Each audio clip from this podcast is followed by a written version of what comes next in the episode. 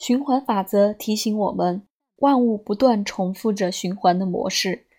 亿万年来，宇宙以一定的节奏兴衰起伏，每年季节去而重返，水珠自天而降，然后蒸发凝聚，再度落降。这种律动与循环无处不在。我们也可以体验到规模较小、日常中容易被忽略的循环。重复不断的能量兴衰。我们若能学得人生的教训，即可以乘势而起，奔赴自己的天命。一到九的主要生命数字提供我们某一种循环的要旨。观察个人生命的节奏与模式有其珍贵的价值，因为我们若能将个人的欲求配合更强大的节奏力量。便能运用天时之力，搭载能量的浪头顺势而游，并培养与自然界密切配合的能力了。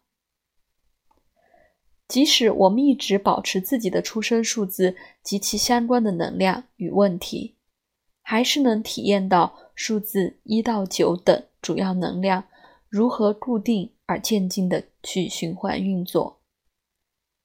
我们的出生年份。就是我们的主要生命目标。接下来的一年则会经历下一个数字的能量，以此类推，推到数字九后，再重新一个循环。因此，除了我们本身的出生数字及生命轨道外，我们还可以在九年一轮的生命循环中，感受到当年行运数字的强力影响。而每年也都会有新的问题与机会出现。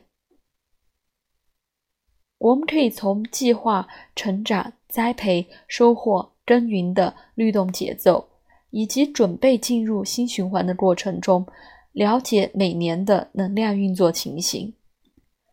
这个比喻听起来很抽象，不过等我们找出自己的循环。并注意到他如何提供生命流年一个有力务实的指引后，就不难理解了。